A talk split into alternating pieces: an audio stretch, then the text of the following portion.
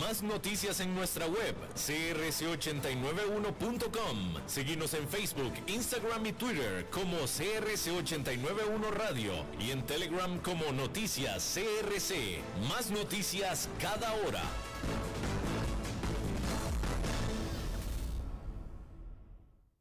CRC 89.1 Radio y Cadena Radial Costarricense no se hacen responsables por las opiniones emitidas en este programa. Transcomer, puesto de bolsa de comercio, presenta a las 5 con Alberto Padilla.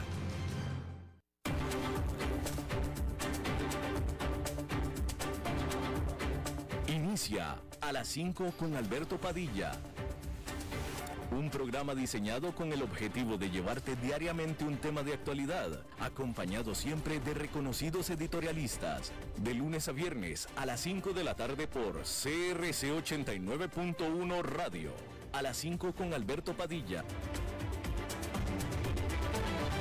Hola, ¿qué tal? Saludos, bienvenidos a esta emisión de A las 5 con su servidor Alberto Padilla. Muchísimas gracias por estarnos acompañando.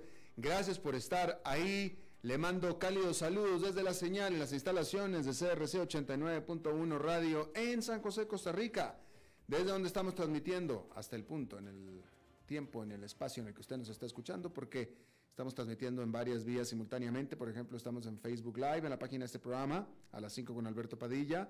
Estamos también disponibles en el canal de YouTube de este programa, así como también en podcast en las diferentes más importantes plataformas notablemente Spotify, Apple Podcast, Google Podcast y otras cinco importantes más.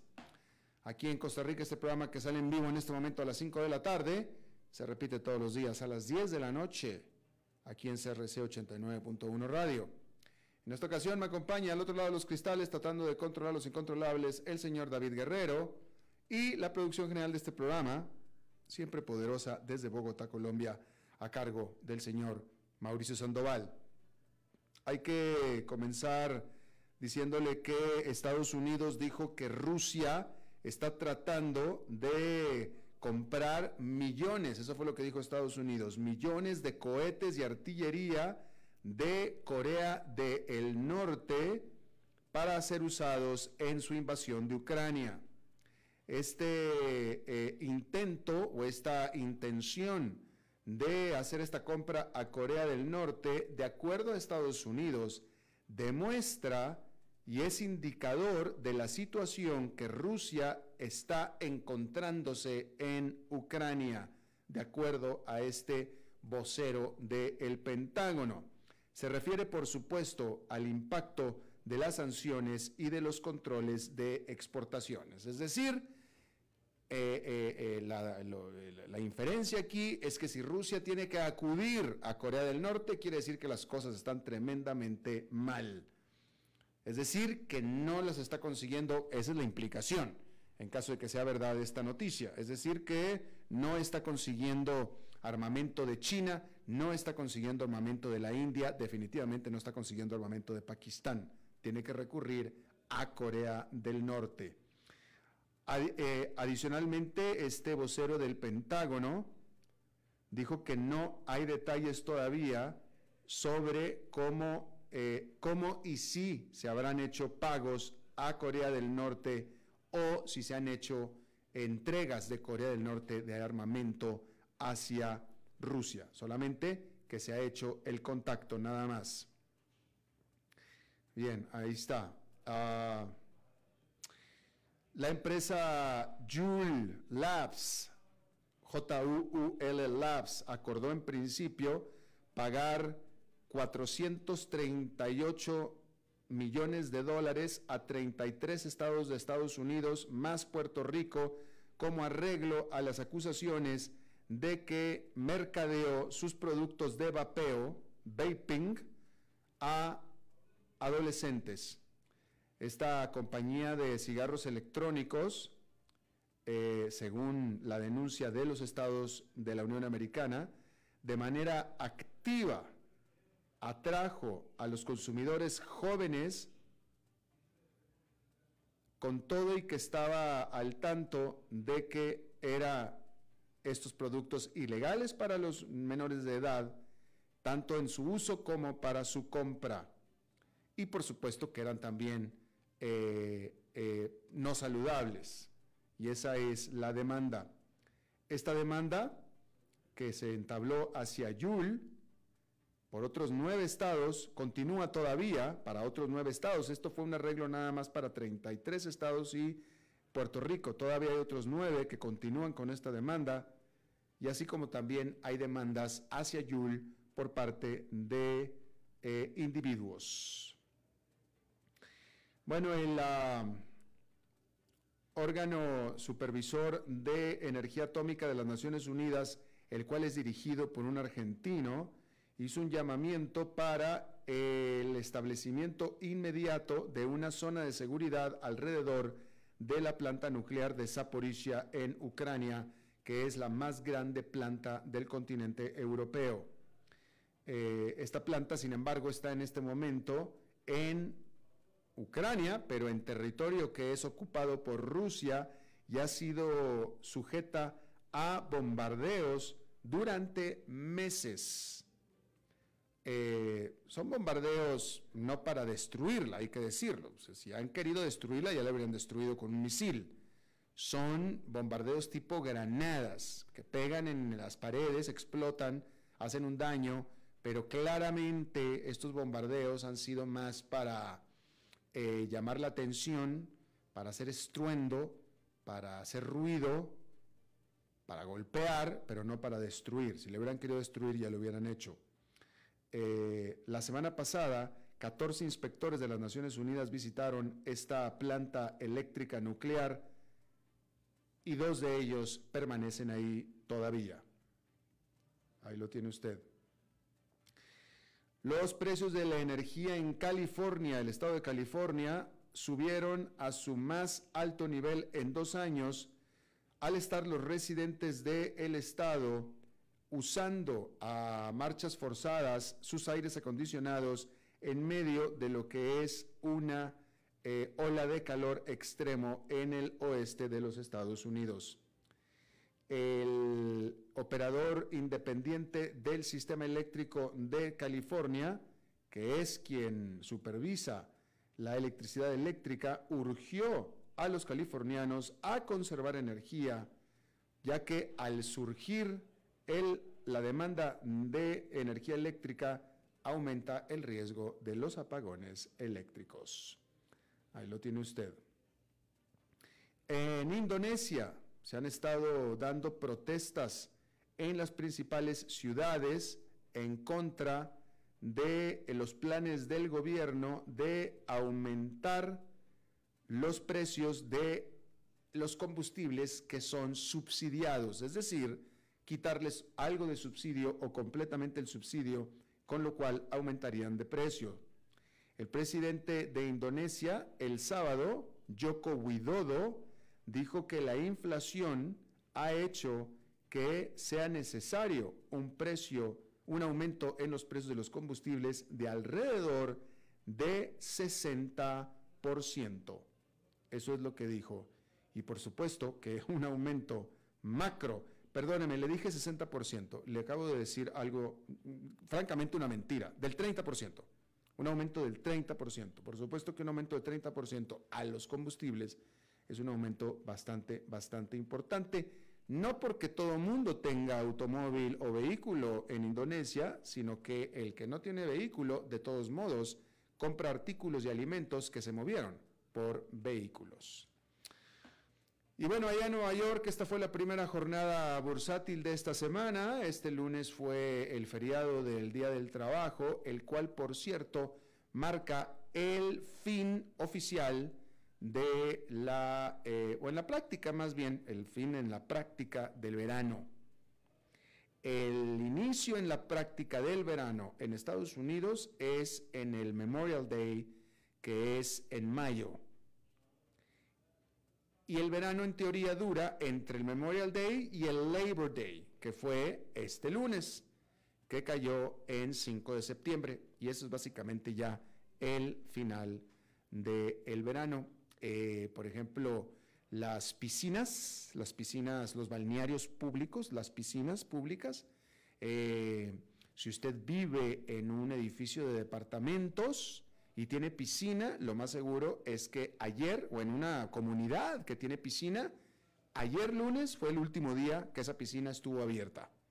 Y ahora, a partir de hoy, cerrada hasta mayo próximo, en prácticamente todo el país. Tal vez en Florida no, no me, consta en Florida, pero ciertamente me consta en Georgia, y si es en Georgia es en todo el sur de Estados Unidos, tal vez Florida sea la excepción, no veo que en Miami no te puedas meter a la piscina en enero, no veo por qué no, pero en el resto del país no. Y eh, literalmente casi todos los lugares que tienen una piscina pública o de la comunidad es nada más para uso entre mayo y principios de septiembre. Y ya, nada más. La cierran, la tapan a partir de hoy hasta mayo. Y bueno, Allá en Nueva York esta fue una jornada negativa. Otra vez el índice industrial Dow Jones quedó con una caída de 0,55%, el Nasdaq Composite con una caída de 3 cuartos de punto porcentual y el Standard Poor's 500 con una caída de 0,41%.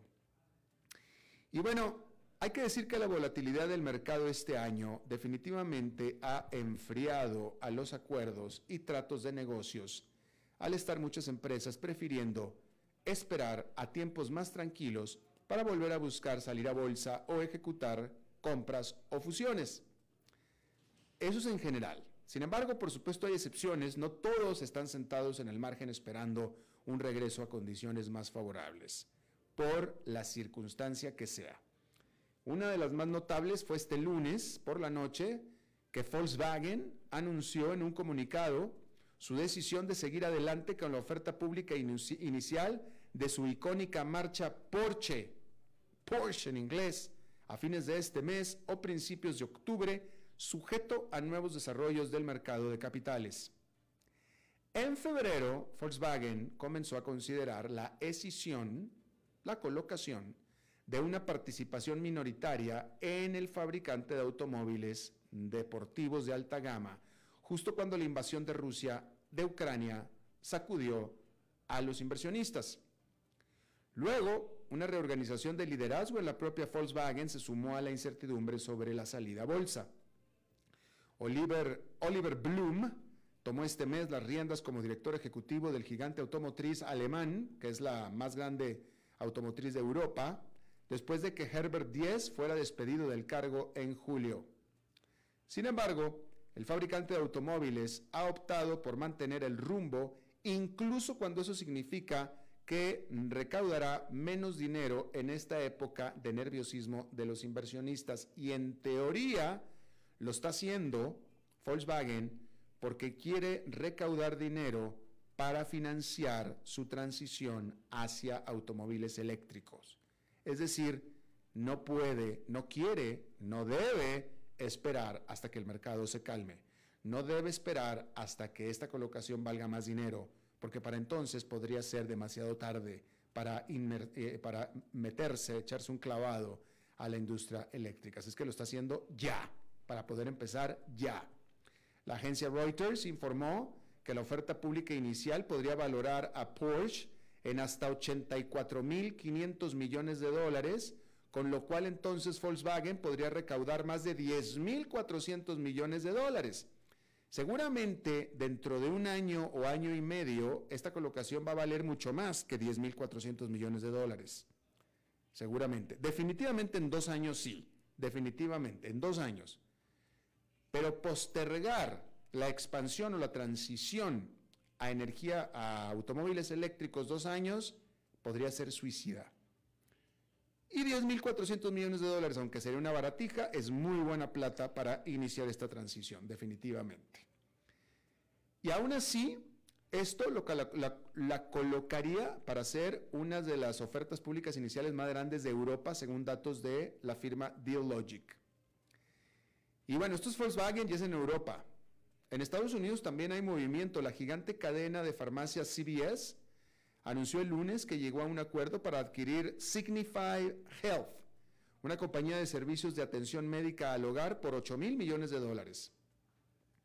Las acciones de Volkswagen en Frankfurt subieron más del 3% el martes por la mañana, aunque están abajo un 16,5% en lo que va del año, mientras que las acciones de CVS están planas o estuvieron planas en la operación de este martes, pero han perdido un 3,6% nada más en lo que va de 2022, que es un mucho mejor desempeño que el resto del mercado.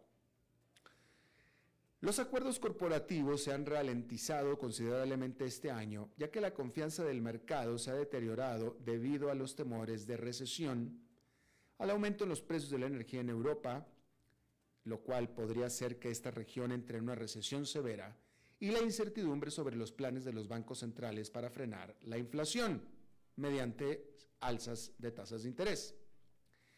El indicador, el indicador Fear and Greed bursátil, o sea, miedo y avaricia, está nuevamente en territorio de miedo después de producir brevemente una lectura de codicia hace un mes.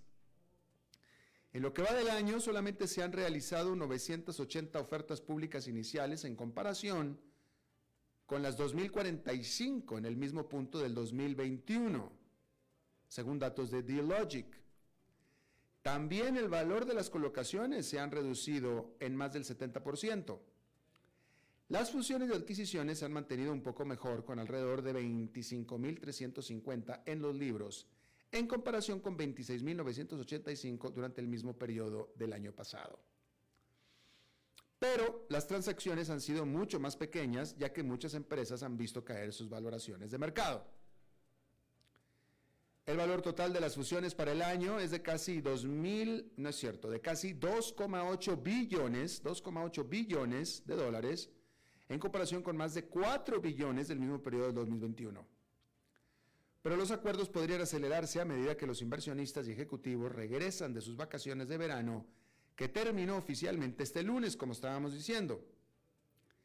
Las firmas de capital privado en particular, aún cuentan con una gran cantidad de efectivo que necesitan utilizar, lo que podría impulsar la actividad de fusiones.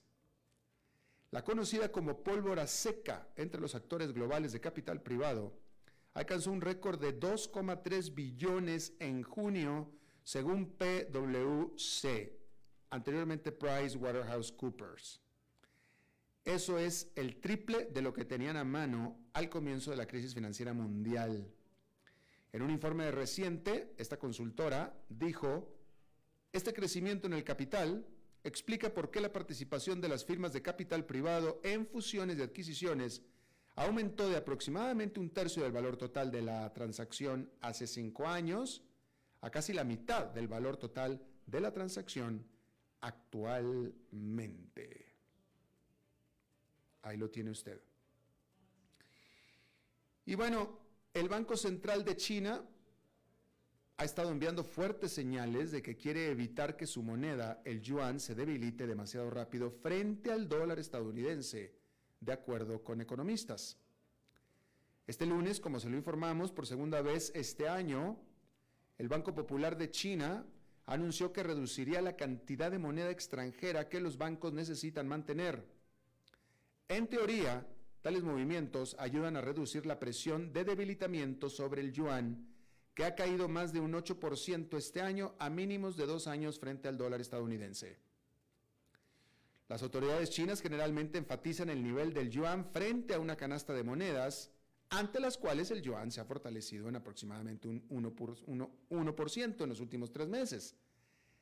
Sin embargo, las últimas acciones de Beijing muestran cuán importante sigue siendo el tipo de cambio entre el yuan y específicamente el dólar, dijeron el equipo de analistas del banco japonés Nomura en un informe el lunes y dieron dos razones para ello. Es decir, la bronca es con el dólar. No tanto es que el yuan se esté debilitando per se, sino es que se está debilitando ante el dólar. Y no nada más es que el yuan se esté debilitando, sino que el dólar se está fortaleciendo. Están pasando las dos cosas y eso es un dolor de cabeza para los chinos, de acuerdo a Nomura. Y las dos razones son, primero, en un año de, reorganización de liderazgo única en una década, con elevadas tensiones entre Estados Unidos y China, los líderes chinos se preocupan especialmente por la tasa de cambio bilateral del yuan con el dólar porque consideran de alguna manera esto refleja una fortaleza económica y política relativa y perceptiva. En segundo lugar, una gran depreciación del yuan ante el dólar podría afectar la confianza interna y acelerar la fuga de capitales. Y es que el gobernante Partido Comunista de China está programado para octubre para seleccionar un nuevo grupo de líderes mientras consolida el poder del presidente Xi Jinping. De tal manera que en mucho es un asunto de imagen, imagen política, casi literalmente. Bueno, en Rusia, las ventas de automóviles nuevos en ese país cayeron un 62,4% en agosto respecto al año anterior, lo cual es muchísimo, pero es menos que el 75% que se desplomaron en julio, dijo el martes la Asociación de Empresas Europeas.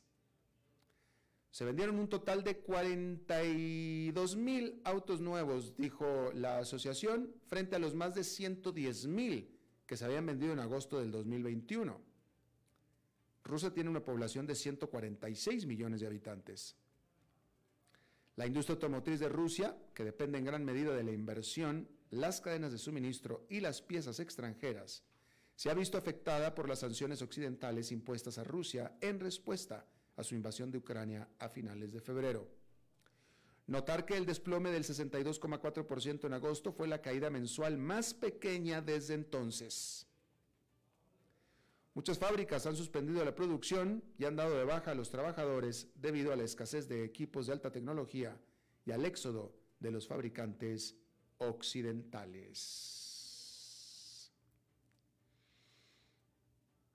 Bien. Un regulador, mejor dicho, no uno, el regulador de privacidad de datos de Irlanda acordó imponer una multa récord de 402 millones de dólares contra la red social Instagram, luego de una investigación sobre su manejo de datos de niños, dijo un portavoz del organismo de control. Instagram planea apelar la multa, dijo un portavoz de la empresa matriz Meta en un comunicado enviado por correo electrónico. La investigación que comenzó en el 2020 se centró en los niños usuarios de entre 13 y 17 años a quienes se les permitió operar cuentas comerciales, lo que facilitó la publicación del número de teléfono y o la dirección de correo electrónico del usuario, o sea, del niño. Instagram ya actualizó su configuración hace más de un año y desde entonces ha lanzado nuevas funciones para mantener a los adolescentes seguros y su información privada, dijo el portavoz de Meta, quien agregó que Instagram no está de acuerdo con la forma en que se calculó la multa y está revisando cuidadosamente la decisión. Irlanda regula Facebook, Apple, Google y otros gigantes tecnológicos, ya que es en ese país donde tienen sus oficinas para Europa por un benigno tratamiento o esquema fiscal. Irlanda ha abierto más de una docena de investigaciones sobre empresas de Meta, incluidas Facebook y WhatsApp. Por cierto que WhatsApp recibió una multa récord de 225 millones de euros el año pasado por no cumplir con las normas de datos de la Unión Europea en el 2018. Bueno, un multimillonario, un billonario en realidad, un billonario, es decir, alguien que tiene más de mil millones de dólares, entrevistó a sus colegas, a otros colegas de mil millones de dólares para escribir un libro. Y esto es algo de lo que aprendió, y esto es interesante. Escuche, escuche, el perfil, vamos a hablar del perfil del multimillonario. ¿Sí? David Rubenstein es el cofundador multimillonario o billonario del gigante de capital privado Carlyle y entrevistó a varios inversionistas famosos como Larry Fink y Mark Anderson para su nuevo libro cuyo título traducido al español sería como sería Cómo invertir maestros en el oficio, en, el oficio. Yo, escribo estas notas y luego no las puedo leer. ¿Cómo invertir? Maestros en el oficio. En inglés el libro, que ese es el título original, es How to Invest, Masters of the Craft, de David Rubenstein. Bien, entre los hallazgos de Rubenstein sobre el perfil de los multimillonarios es que los grandes en este campo tienden a venir de clase media, ¿eh? Son de clase media. La gran mayoría de los multimillonarios vienen de clase media. No nacieron ricos, es decir, no, nacieron millonarios, pues. Son de clase media. La gran mayoría tienen, eso sí, una sólida educación formal. Y con sólida quiere decir buenas universidades y buenos desempeños. Tienen competencia en matemáticas y una enorme cantidad de confianza en sí mismos, lo que les da la voluntad de ir contra la corriente. ¿Eh? Todo esto es importante. En una entrevista televisiva, Rubenstein dijo que muy a menudo se vuelven geniales porque todos dicen que debes de ir a la izquierda y ellos se van a la derecha. También tienen la capacidad de reconocer un error y salir de él. Yo eso lo calificaría como asertivos. Agregó que parte de ese pensamiento se puede aplicar al entorno actual del mercado cuando los inversionistas necesitan tener estómagos de acero. Cuando los mercados están bajos, ahí es cuando entras. Vas a comprar a precios más bajos. Cuando los mercados están subiendo, generalmente es cuando debes de vender, dijo Rubenstein, quien recalcó que si eso suena contradictorio, hay que considerar esto. Muchas de las compañías tecnológicas más grandes del mundo, que están en grandes problemas hoy en día, van a superar este periodo de incertidumbre con sus negocios intactos. Por lo que invertir ahora presenta una oportunidad. Está hablando él de Microsoft, está hablando de Apple, está hablando de las grandes, grandes tecnológicas en este momento. Dijo, tienen la oportunidad de comprar muchas empresas a precios mucho más baratos que lo que cotizaba hace aproximadamente un año. Dijo, estas son muy buenas compañías. Obviamente él no está hablando de que usted compre toda la empresa, está hablando de que compre acciones de la empresa. Y es cierto, es cierto. Las acciones de Amazon, de Apple, etcétera, van a subir, van a subir de manera muy, muy importante. De aquí a, mire, de aquí a cuatro años, de aquí a cuatro años, todas estas empresas tecnológicas grandes, blue chips tecnológicas, van a tener de aquí a cuatro años, yo calculo tranquilamente, una recuperación tranquila, pero tranquila, ¿eh? De 25-30%, de aquí a cuatro. En dólares, por supuesto. Pero fácil, mínimo, mínimo, fácil. Bueno, ahí lo tiene usted. Vamos a hacer una pausa y regresamos con nuestra entrevista de hoy. A las 5 con Alberto Padilla, por CRC 89.1 Radio.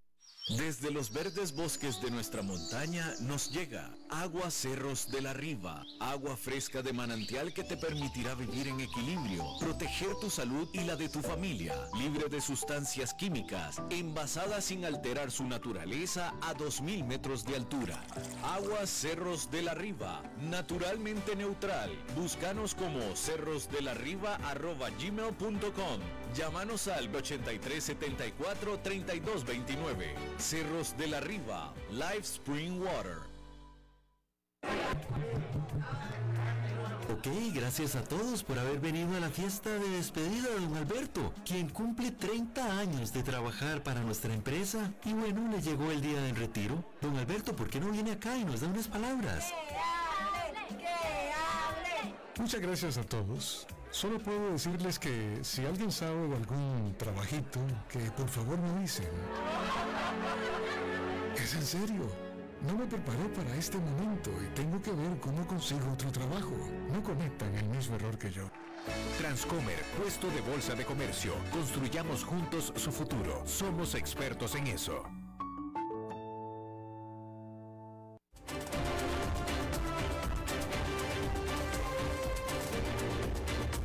Seguimos escuchando a las 5 con Alberto Padilla. Bien, gracias por continuar con nosotros. Eh, el tema de esta entrevista, déjeme le voy a poner un audio, un audio por parte de las autoridades locales de la Ciudad de México, de la gran Ciudad de México, de las autoridades locales. Eh, eh, el audio se explica solo. Es respecto a la igualdad de género y de eso va a ser la entrevista, pero quiero poner primero el tono de la entrevista eh, con este audio que le voy a poner cortito de las autoridades de la Ciudad de México presentando eh, pues lo, que es el, el ciclo lectivo, ¿no? Mire. Fuimos allí a la escuela primaria a informar del uniforme neutro, que para nosotros pues es muy importante. Eh, que, como dije, los niños si quieren puedan usar falda y las niñas si quieren puedan usar pantalón. Eh, la igualdad se ve en los detalles más sencillos y tuvimos el apoyo de la Secretaría de Educación Pública para que esta sea una medida para todas las escuelas públicas y privadas de la Ciudad de México. Bien, ahí lo tiene usted. ella habla de la escuela primaria. Una escuela primaria en México es una escuela para niños de entre 6 y 12 años. estamos hablando de niños, ¿no?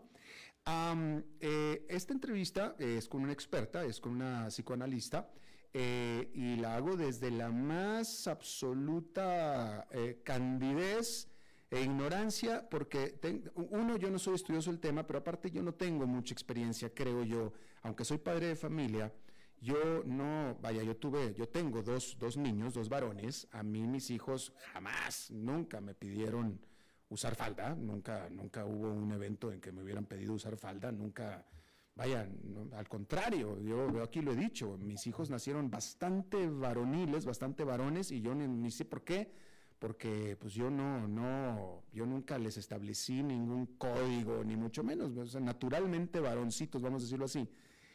Yo en lo personal, ellos no tuvieron hermana, yo tenía una hermana, eh, nosotros éramos tres, mi hermano considerablemente mayor que yo, mi hermana y yo nos llevábamos dos años nada más, entonces mi hermana y yo jugábamos mucho de niños. Y yo con mi hermana jugaba con sus muñecas o a las muñecas con ella y ella jugaba con los, carritos conmigo y ahí mezclábamos y hacíamos las historias y todo. Entonces, pues esa parte pues muy normal, ¿no? Pero este asunto de que un niño, por lo que implican las autoridades de la Ciudad de México, te pida ponerse una falda cuando es un niño, pues no, yo no sé qué hubiera, qué reacciones sería la correcta, no sé cuál es la correcta, y eso es lo que vamos a preguntarle a la psicoanalista. Ya cuando es muchacho, ya cuando ya cuando se trata de un muchacho, pues, pues ok, pues ya el niño, pues digas, el muchacho, pues ya, ya, ya piensa, ya tiene uso de razón, ya tiene hormonas en el cuerpo y ya está tratando de, bueno, pues ya, ya está grande, ¿no? Pero un niño, vamos a hablar de esto. Débora Tajer, ella es psicoanalista, licenciada y doctora en psicología, académica de la Universidad de Buenos Aires, nos acompaña precisamente desde Buenos Aires. Doctora, muchísimas gracias por estar con nosotros. Un gusto. Muy ¿Cómo está usted? Muy, muy bien, gracias, doctora. Bueno, yo, creo que esa es la primera pregunta, doctora. Eh, o sea, eh, eh, en primer lugar, no, sé, no sé si sea muy común que un niño de entre 6 y 12 años de repente le pida al, bueno, yo creo que la, conocemos que la niña sí puede pedir usar pantalones, yo creo que eso es normal, que un niño pida falda, pues eso yo nunca lo he visto, pero la pregunta es, si, si un niño que vive en la casa y que está al cuidado de los padres eh, pide ponerse una falda, ¿cuál debe ser la reacción de los padres? Eh, eh, ¿Orientarlo, negárselo, apoyarlo, decirle que sí? Bueno, yo creo que a partir de la noticia que usted ha divulgado, habría que hacerse unas preguntas anteriores. Mm. en principio, me parece que no está muy bien comunicado porque si se dice uniforme neutro no quiere decir que los niños usen falda y las niñas usen pantalón. Eh, Lo neutro en realidad es neutro, digamos, que no tiene género. Sí, pero, después como que aclara, ¿no? Pero primero dijo de neutro. Claro, pero aclara mal, digamos, aclara raro. Porque hay una tendencia en este momento a, a, ropa que es, este, antes se llamaba unisex, ahora se llama ropa neutra, hay todo un cambio en la vestimenta muy fuerte y entonces entiendo que lo que están diciendo es que van a permitir, no es que van a decir cómo tienen que ir los niños a la escuela, sino que van a permitir una amplitud más grande con respecto a las ropas con las cuales los niños van a la escuela. Eso entiendo yo. Entonces, en ese sentido, volviendo a su pregunta, este, me parece que cuando un niño o una niña este, quieren usar ropa que no estamos tan acostumbrados que usen un niño y una niña, porque de repente usted dice, eh, las niñas usan pantalones, pero hace 30 años o 40 años las niñas no usaban pantalones, ¿verdad? O hace 50 años los niños no usaban pantalones largos. Es decir, que hay mutaciones mm. en las vestimentas. De hecho, este, Occidente tiene una manera de vestirse, Oriente tiene otra manera de vestirse. Dentro del mismo Occidente este, en, por ejemplo, los escoceses como una distinción. Una ropa ornamental usan falda también, ¿no? Es cierto. Entonces, los africanos, por ejemplo, he ido, a congresos internacionales donde profesionales africanos, varones, usan túnicas, ¿no? Y están muy, muy bien vestidos de esa manera. Entonces, me parece que hay que pensar que hay, ha, habido, o sea, primero que no todas las sociedades se visten iguales, nuestra sociedad también ha tenido cambios y en este momento está habiendo un cambio en la vestimenta. Y me parece que en todo caso de alguna manera entiendo que eh, esta declaración del gobierno de la Ciudad de México iría en esa línea, en ir a acompañar estos cambios que está habiendo y también en la infancia. Estos cambios también se están produciendo en la infancia. Ah, pero, ok, doctora, pero, pero yo creo que mi, pregunta se sostiene porque cuando un niño está entre 6 y 12 años, depende completamente de los padres en todo en todo, es, un niño, ¿no? Ya cuando los muchachos están más grandecitos, o sea, 14, 15, 16, ya tienen mucho más libertad y libre albedrío, ya saben más lo que quieren, etcétera, en general. Pero un niño es un niño y depende de los padres. Entonces, eh, eh, vuelvo, vuelvo a preguntar, si un niño, eh, vaya, partamos de la base en que en este momento es raro todavía, es extraordinario, raro, eh, ver a un niño que se ponga, un niño de 6 a 12 años que se, quiere, que se quiera poner una falda, que pida ponerse una falda. Este, eh, eh, la pregunta vuelve a lo mismo. Si llega un niño de 7, 8 años y dice, papá, mamá, mañana yo quiero llevar una falda al colegio, ¿cuál debe ser la reacción de papá y mamá? Bueno, esto que usted dice es cierto. La mayoría de los niños no pide eso, es correcto. Pero hay niños que sí. De acuerdo. Eso existe. De, acuerdo. Eso existe. Totalmente. Entonces, previendo, eso, precisamente. Sí. Previendo eso, eh, no, eh, bueno, como usted bien dice, los niños a esa edad tienen, digamos, una relación con los padres, digamos, diferente que en la adolescencia, es correcto. Pero si un niño a esa edad está pidiendo usar una falda, insisto, no es algo común en lo que estamos viendo ahora, no es común, no es algo común, este, eso hay que hablarlo, hay que hablarlo en familia, hay que preguntarle por qué, cuál es este, la razón, y bueno, hay razones que son atendibles y hay algunos niños, pero muy pocos, esto insisto que es muy poco, y en todo caso es lo que eh, llamamos, por lo general, hay, varias cuestiones. Usted lo colocó en su, en su infancia, ¿no? Hay una cuestión que tiene que ver con eh, juguetes o ropas que son más comúnmente que usan los niños que las niñas, pero más comúnmente no quiere decir que sea normal, sino que es más común. Y no es nada anormal que a un niño le interese una muñeca y que a una niña le interese una pelota. No es anormal eso. Pero en algunos casos, este, incluso dentro de la normalidad, o sea, es, más, digamos, no, no, hay que, no hay que asustarse por eso, por los, cruces en ese sentido, pero también puede pasar lo mismo con la vestimenta. Por lo general, cuando acontece con la vestimenta, digamos, a las niñas les, les, es más fácil porque ya tienen décadas de que las mujeres usamos pantalones y faldas, entonces no es tanto problema, pero los varones no. Entonces, los pocos niños que sí quieren usar falda, se la ven más difícil, pero yo le diría a los padres que no se asusten, que hablen con ellos, que les pregunten por qué, que vean, que vean de qué se trata y ahí verán cómo proceder, de qué se trata eso que están pidiendo. Eh, y como usted dice, sí se da, y estoy seguro que se dé, que se da, se da, no es muy común, es muy excepcional, y la pregunta que yo le hago, doctora, eh, yo estoy de acuerdo, yo estoy de acuerdo, como usted dice, o sea, cuando se da, ok, ya lo tienes enfrente, lo tienes ahí, hay que hablarlo y hay que investigar más cuál es el fondo de este asunto. A lo mejor este muchacho eh, necesita, necesita reafirmación, necesita ayuda, necesita guía, necesita un profesional, etcétera. O sea, definitivamente hay que entender, atenderlo y entenderlo. Yo estoy de acuerdo con todo eso. La pregunta es, eh, en, casos tan, con, tan poquitos, como estamos hablando aquí, que es muy poco excepcional, yo, yo, no, yo, no, yo no recuerdo eh, eh, en mi niñez haber conocido a ningún amiguito que hubiera querido usar una falda, este, o que hubiera, o que, no, no, es que yo no recuerdo eso, no, no, no, no lo recuerdo, pero la pregunta es, vale la pena, en este asunto como en la Ciudad de México, es una ciudad de las, ciudades más grandes del mundo, donde se está reformando eh, todo el sistema, todas las escuelas para que acepten esto, psicológicamente hablando, ¿vale la pena hacer toda esta transformación, toda esta reforma para ayudar, para respetar, para, eh, eh, em, para tener empatía hacia tan solo unos cuantos niños? ¿Es, es correcto desde el punto de vista psicológico esto?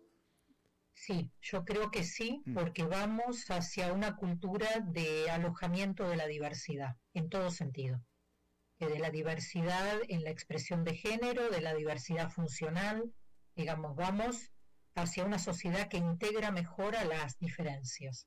Entonces, eh, me parece que sí, que psicológicamente es bueno, eh, pero también me parece que está mal comunicado, como le dije hace un rato. Yo este, si me hubieran preguntado, les hubiera aconsejado que digan que es neutro, no que digan que un varón puede usar una falda y que me parece que está mal comunicado. Me parece que eh, si la idea es alojar la diversidad eh, de los pocos que, que tienen esta, este gusto o esta necesidad de utilizar, por ejemplo, un varón una falda, y digo, las niñas cuando quieren utilizar un pantalón como está aceptado, no llaman la atención, ¿no? Este, o sea, digamos, eh, me parece que lo tendrían que haber comunicado de otra manera. Pero de todos modos, psicológicamente es importante para incluso los niños y niñas que esto no les interesa, que puedan entender que hay chicos diferentes entre ellos y eso es bueno.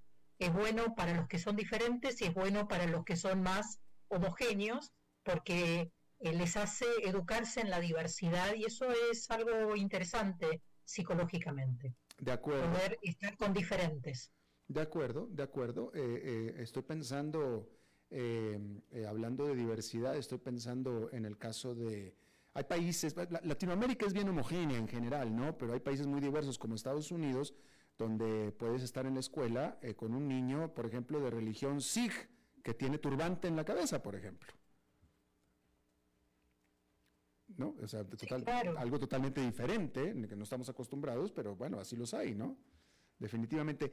Ah, eh, en, este caso, doctora, cuando un niño, en estos casos que un niño, eh, o sea, eh, si un niño viene y, te, te, dice, yo quiero, un niño de 7, 8 años, 9, menos de 12, yo quiero poder llevar falda a la escuela, y que no sea parte, lo, que hace poquito con este asunto, con este elemento en la Ciudad de México que está causando sensación, vi un reportaje de, un medio de comunicación mexicano acerca de una escuela donde los muchachos estaban llevando eh, falda, pero pues estos eran muchachos ya de preparatoria, muchachos de 15, 16, 17 años, donde ellos ya más, más bien estaban haciendo un mensaje, estaban haciendo un activismo, ¿no?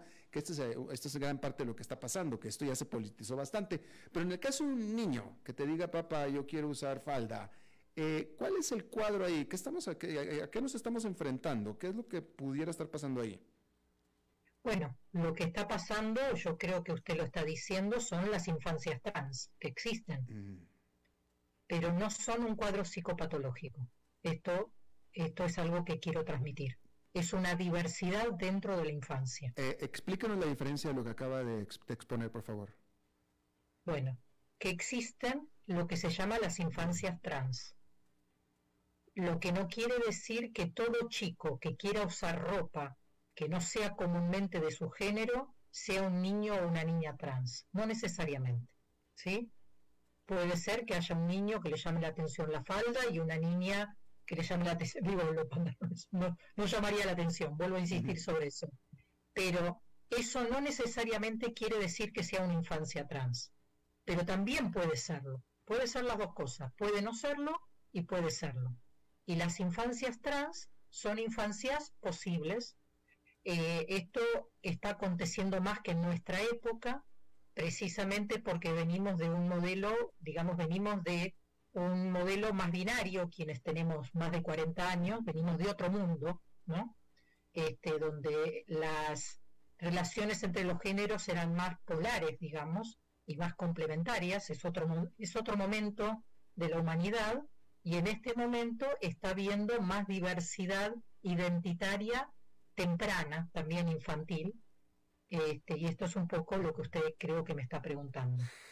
Eh, una infancia trans significaría, y es pregunta, un niño que nació con cuerpo de niño, pero en realidad es niña por dentro o viceversa.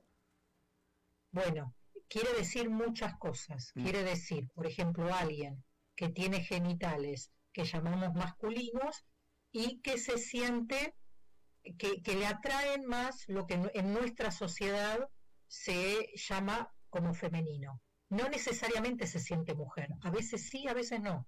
A veces se expresa como mujer y a veces le atrae la ropa o las cosas que hacen las mujeres, pero no se siente mujer. O sea, es como una variedad, es un amplio espectro. Y es parte de lo que estamos sabiendo en el campo de la psicología, que estamos siendo más diversos de lo que éramos en generaciones anteriores. Y, esos nacen así, es decir, eso lo traen desde, desde genética, ¿no? No es que vieron un programa de televisión equivocado, por ejemplo. No, no, no. Es algo que no es genético, que es algo que se va este, organizando tempranamente, pero es algo que es parte de la diversidad humana. Exacto, pero, pero, no es algo que los papás pudieron prevenir, no es algo culpa de los papás, no es algo que hicieron mal el entorno o los papás. Para nada, al contrario, hacen bien si pueden alojar esta diferencia. Y creo que es un momento donde se está pudiendo alojar estas diferencias, porque, por ejemplo, cuando se habla con personas trans más grandes, dicen que de chicos ocultaban lo que les pasaba porque tenían mucho miedo a los castigos. igual, muy discriminados. lo mismo que con homosexuales, igual. Exactamente. Eh, eh, pero, pero doctora, eh, ¿por qué usted, usted misma está diciendo que se ve más, más, más seguido, es algo más Em, eh, hay más casos actualmente que en nuestras generaciones, cuando nosotros éramos niños. ¿Por qué? ¿Por, qué? hay en el ambiente? Es decir, eh, eh, si, si, un niño que hoy es un niño trans hubiera nacido hace 40 años, a lo mejor no se hubiera hecho trans, entonces es el ambiente de hoy en día. ¿Qué está pasando? No, no se hubiera expresado como trans. Mm, pero si hubiera sido trans. Probablemente hubiera sido, sí probablemente hubiera sido, pero no se hubiera expresado, porque hay, hay diferentes cuestiones. Hay una cuestión, por un lado, este, que no se hubiera expresado porque no hubiera habido posibilidad para esa persona y para el entorno de alojarlo. Pero también es cierto, y esto usted lo está diciendo, y es una de las cuestiones que estamos pensando, porque estamos pensando en tiempo real, estamos pensando en tiempo real al mismo tiempo que estamos cambiando como sociedad, ¿sí? Entonces, parte de lo que estamos viendo es que probablemente una sociedad más diversa como la que estamos viviendo en este momento en términos identitarios y de sexualidad, también permita que esto sea eh, un modelo más de identificación que en tiempos anteriores. Claro, y, bueno, eh, eh, la realidad de las cosas es que nadie entendemos esto hasta que nos pasa. Y en el momento en el que nos pasa, en ese momento, eh, quisiéramos que todo el mundo pudiera aceptar a nuestro hijo o a nuestra hija en la escuela, en su entorno, como nosotros lo aceptamos o quisiéramos aceptarlo. Y ahí es cuando realmente, o sea, es una, algo que estoy tratando de decir es que al final es un asunto de empatía, de, de comprensión. Así es, usted lo ha dicho muy bien. Sí, pues ya, cuando te pasa es cuando, sí, es que sí, bueno, sí, claro, pues es que, pues sí, es que una vez que te pasa, ahí es cuando ya quieres que todo el mundo lo acepte. Entonces por eso hay que ser empáticos, eh, eso es, lo que yo diría, hay que ser empáticos porque de pronto pasa. Yo a mí eh, eh, recuerdo haber platicado con una persona de estos temas y él me decía, me dice, mira, yo no entiendo nada, solo sé que tengo un primo que ya adulto eh, se, se, se, convirtió en mujer, creo que fue así, o al revés, pero dice, desde que se convirtió en mujer es la persona más feliz que he conocido en mi vida. Y sí, pues hasta que no le pasa a uno, ya empieza a comprender, se le abre el mundo, ¿no? Y además usted lo ha dicho, alguien que no se podía expresar en otro momento y cuando se expresó había una verdad que no la podía expresar y le llevaba, le hacía estar triste, ¿no? Y cuando pudo expresarlo, esto pudo ser mejor. Por eso, si somos una sociedad que permite que la gente pueda expresarse tal, tal, como es, es una sociedad que es mejor para, alojar la diversidad, ¿no? Entonces me parece que eso, como era su pregunta, psicológicamente es importante porque imponer algo que la persona no está sintiendo es, tiene efectos nocivos para su salud mental. Excelentemente bien expuesto, Débora Tajer, psicoanalista y licenciada y doctora en psicología eh, y es académica también de la Universidad de Buenos Aires, desde Buenos Aires. Le agradezco muchísimo que nos haya explicado, doctora. Un gusto. Gracias, muy amable. Vamos a hacer una pausa y regresamos con más. A las 5 con Alberto Padilla, por CRC 89.1 Radio. Desde los verdes bosques de nuestra montaña nos llega Agua Cerros de la Riva, agua fresca de manantial que te permitirá vivir en equilibrio, proteger tu salud y la de tu familia, libre de sustancias químicas, envasada sin alterar su naturaleza a 2.000 metros de altura. Agua Cerros de la Riva, naturalmente neutral. Búscanos como cerrosdelarriba.gmail.com Llámanos al 8374 3229. Cerros de la Riva, Live Spring Water. Ok, gracias a todos por haber venido a la fiesta de despedida de don Alberto, quien cumple 30 años de trabajar para nuestra empresa. Y bueno, le llegó el día del retiro. Don Alberto, ¿por qué no viene acá y nos da unas palabras? Muchas gracias a todos. Solo puedo decirles que si alguien sabe de algún trabajito, que por favor me avisen. Es en serio. No me preparé para este momento y tengo que ver cómo consigo otro trabajo. No cometan el mismo error que yo. Transcomer, puesto de bolsa de comercio. Construyamos juntos su futuro. Somos expertos en eso.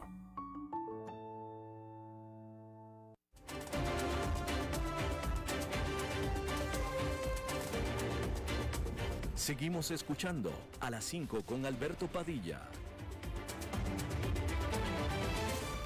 Bueno, como cada martes tenemos la participación de nuestro buen amigo y colega Fernando Francia. Fernando. ¿Qué tal? ¿Cómo estás? Bastante bien, bastante bien, Fernando. Bueno, bueno una buena clase de eh, atención a la diversidad nos dio la psicóloga eh, Tajer que estuvo ahora en el programa. ¿Viste? Interesante su exposición. Definitivamente que sí interesante eh, que estamos en un tiempo en donde vamos incluyendo a la diversidad, decía ella. Me pareció buena esa frase, la tuiteé, ahí me puedes retuitear si quieres. Okay. Bien, este, yo tenía otro tema para hoy y em, es que hace tiempo hemos venido conversando en estos micrófonos de la conducta empresarial responsable y el debate que se ha ido instaurando en el mundo entero y ahora también en América Latina respecto a eso, la conducta empresarial responsable es tomar en cuenta las preocupaciones sociales, ambientales y laborales en el corazón de tu negocio. Se diferencia de lo que conocemos como responsabilidad social empresarial, porque esta segunda es en general una ayuda que se le brinda a una comunidad determinada, casi siempre relacionada con la actividad en la que nos desempeñamos. Es decir, que uno la primera es integrar la responsabilidad al negocio mismo y la otra, la segunda, es ayudar a alguien con las ganancias obtenidas, ¿no? Las dos eh, son loables, las dos eh, generan un bien para la comunidad. Una está más integrada al negocio que la otra. Uno de los debates más fuertes a nivel regional es si los aspectos de la conducta empresarial responsable deben establecerse como norma por ley o quedar en la buena voluntad de los empresarios. Esto no es un debate unilateral o una ocurrencia, es un proceso que se lleva adelante por medio de las agencias de Naciones Unidas, eh, como el Alto Comisionado de las Naciones Unidas para los Derechos Humanos, la Organización Internacional del Trabajo, así como la Organización para la Cooperación y el Desarrollo Económico, la OCDE, y la Unión Europea, entre muchas otras instancias internacionales multilaterales. Un proyecto que los involucra es el, es el que se llama Conducta Empresarial Responsable para América Latina y el Caribe, CERALC, de la OIT. Allí buscan la conversación tripartita, es decir, gobiernos, empleadores y trabajadores juntos conversando del tema, como todo lo que se hace en la OIT, porque son los tres sectores que, que componen la organización. La semana pasada estuve en el segundo seminario regional de empresas y derechos humanos que reunió cerca de 100 personas de eh, estos tres sectores para conversar del asunto. Allí estaban integrantes de las cámaras empresariales, integrantes de sindicatos y, por supuesto, enviados de los ministerios relacionados del tema, el tema PYME y laboral de los distintos países de la región. Las empresas mostraron los avances en relación con las medidas que cada vez más aplican para generar espacios libres de discriminación, mejoras para los colaboradores, como licencia parental, aumento de licencia maternal, espacios dignos para la lactancia materna, entre muchos otros. Y respuestas a la crisis sanitaria, por ejemplo, por parte de eh, los empleadores, con distintas acciones durante la pandemia y la certeza de que mejorar las condiciones laborales mejora las condiciones de los negocios, sin duda. Eso los, los empresarios, los trabajadores, por su parte, se muestran esperanzados en los avances de las legislaciones en los temas laborales eh, relacionados con la responsabilidad empresarial, aunque preocupados por lo que consideran cambios lentos.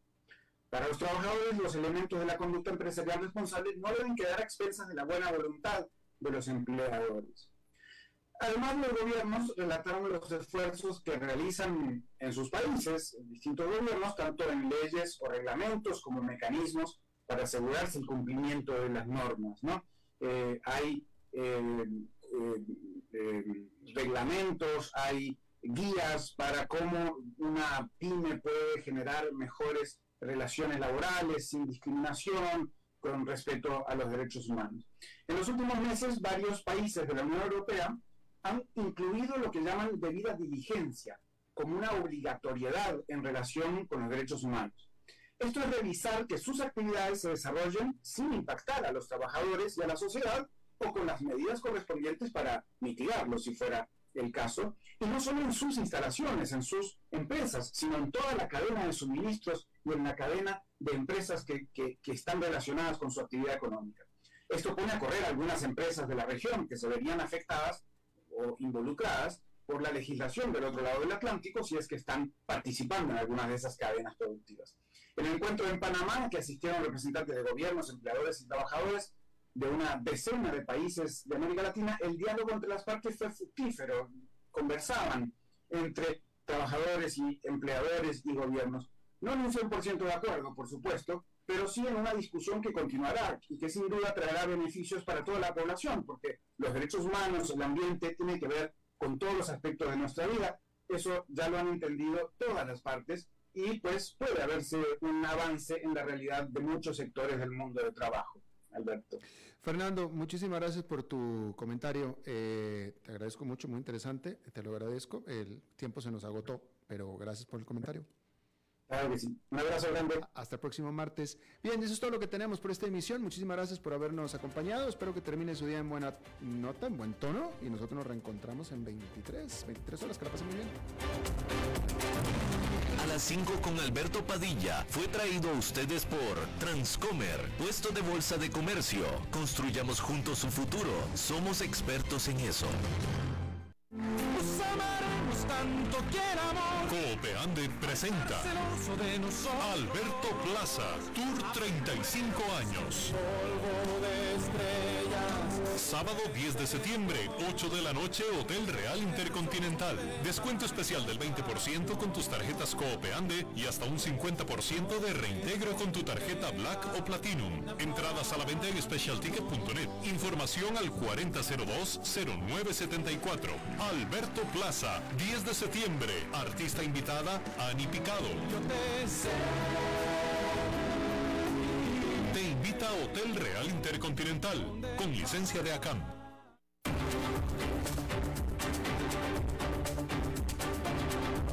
Concluye a las 5 con Alberto Padilla. Un programa diseñado con el objetivo de llevarte diariamente un tema de actualidad, acompañado siempre de reconocidos editorialistas, de lunes a viernes a las 5 de la tarde por CRC 89.1 Radio, a las 5 con Alberto Padilla.